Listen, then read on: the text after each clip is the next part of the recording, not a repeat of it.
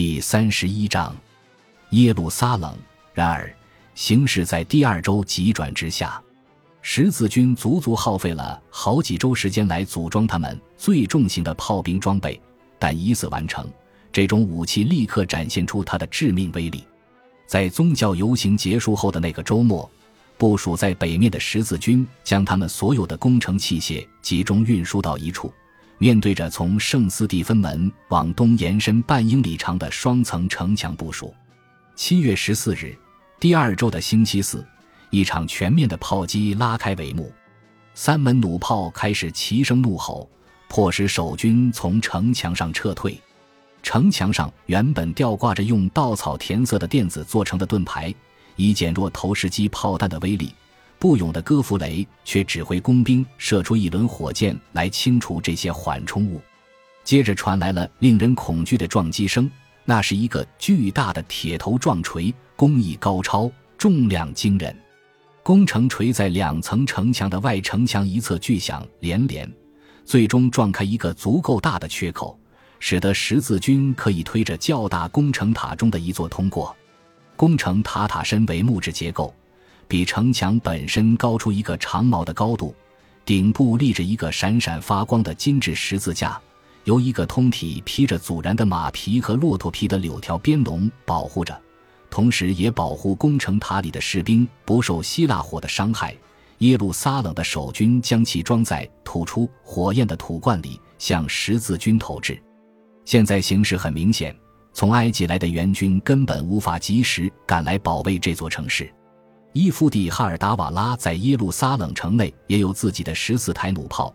他将这些弩炮分别部署在防线上两个薄弱点之间，使十字军的进展迟滞了一段时间，阻止了他们将攻城塔移动到离城墙足够近的距离，以便尝试发动攻击。但是在七月十四日星期四，随着夜幕的降临，经过一整天激烈的战斗，很明显守军已坚持不了多久了。在次日拂晓，巨大的金十字工程塔终于倚住了内城墙东北角的位置。戈弗雷就在工程塔上用弩箭射击敌人。戈弗雷所在的工程塔顶部成了一个危险的地方，持续不断的投射物如雨点般袭来，火力强度逐渐升级，形势越来越令人绝望。耶路撒冷的守军几乎将其推倒向地面，他们眼看塔身摇摇晃晃，几近倾覆。马上就要把塔上的所有人都摔死。一块从城内发射出来的石块几乎就要砸到戈弗雷，却击中了站在他身边的士兵。这位士兵被打得脑浆迸裂，折颈而死。亚琛的阿尔贝特写道：“如果塔楼坍塌，或是这位诸侯就此战死，耶路撒冷也许还能得救。但是这两件事都没有发生，在城中。”法兰克弩炮发射的一块石弹砸死了两名妇女，据说他们正试图对敌军的炮兵施咒。站着他们身旁的三个小女孩也一同遇难。在塔楼的高处，十字军战士们突然射出一阵箭雨，箭头包着点燃的棉布，将城墙的守军一扫而空，创造出足够长的空窗期，使工程塔放下吊桥。第一批法兰克部队由戈弗雷率领。迅速拥上城头，很快，他们就杀出一条血路，从塔楼进入城市街区。吟唱着垂帘经的白衣牧师也在帮忙运送长梯，帮助攻城塔下的军队越过被守军放弃的城墙。过了一会儿，已经不需要梯子了，城门上的门栓被拉开，十字军全军破门而入。很多人为了这一时刻，已经等待了将近四年的时间。随着他们兴高采烈地蜂拥入城，进入城中基督曾为救赎他们的罪恶受尽痛苦而死的地方，他们对遇到的每一个异教徒进行报复，将其作为自己的使命。维齐尔阿夫达尔已经不见了，他的人民已被抛弃，在劫难逃。一零九九年七月十五日，耶路撒冷落入十字军之手。在随后的几天里发生的屠城是这个时代几大暴行之一。是胜利者一方有权对被征服者毫不留情的一个极端例子，也是与其他受诺曼人启发的大屠杀一样，对圣经教义的一种滥用。随着十字军狂飙猛进，伊夫蒂哈尔达瓦拉与他们达成协议，以保全自己和那些从城墙的攻防战中存活下来的埃及士兵的性命。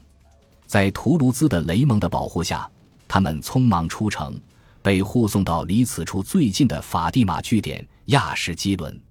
在他们的身后，用一本阿希尔的话来说，城内居民成为刀剑下的猎物。既然基督徒早已在围城初始阶段就被驱逐出城，现在城内的每一个居民都被认为是合法的猎物。成千上万狂热的战士和朝圣者从一个房屋跑到另一个房屋杀人抢劫。持续了整整一个星期，阿吉勒尔的雷蒙也在其中。他随后记述道：“有些异教徒被仁慈的斩首了事，有些被箭射穿，从高塔上摔下来；然而还有一些人被折磨了很久，最后在烈焰中被烧死。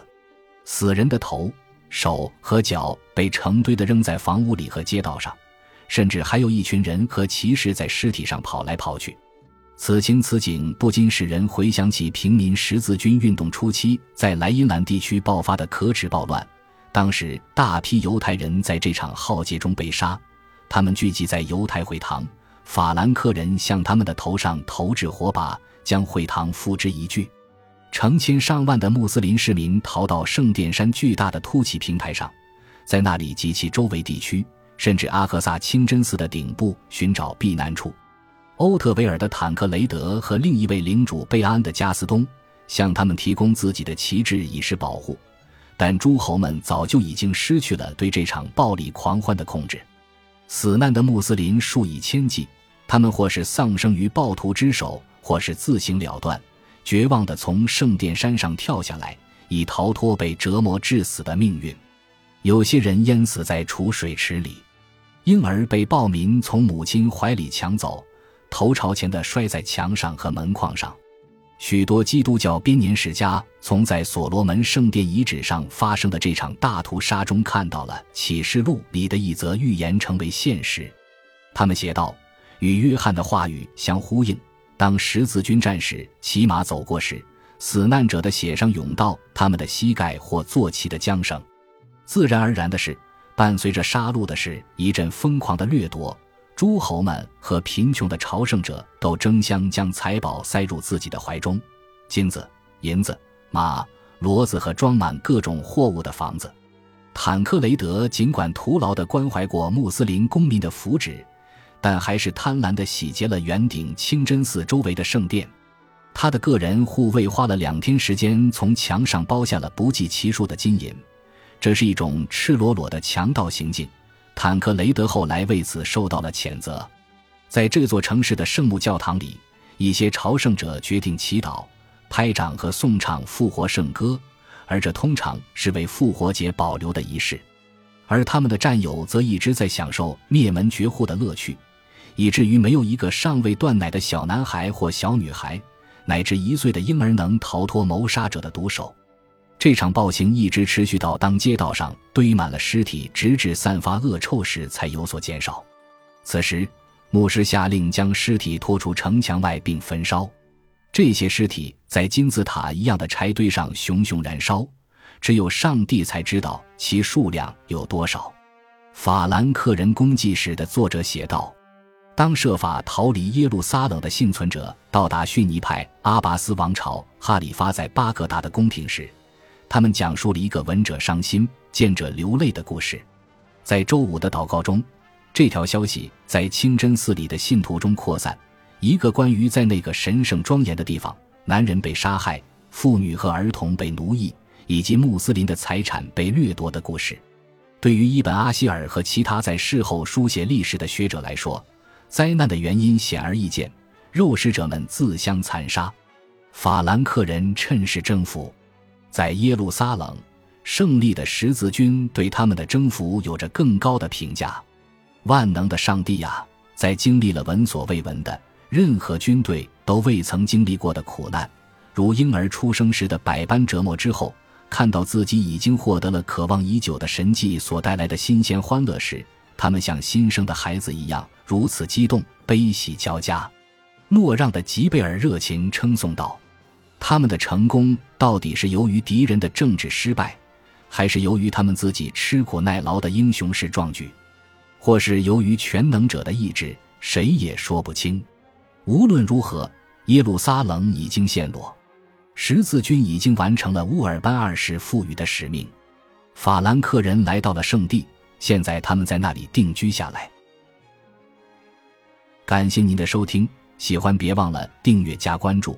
主页有更多精彩内容。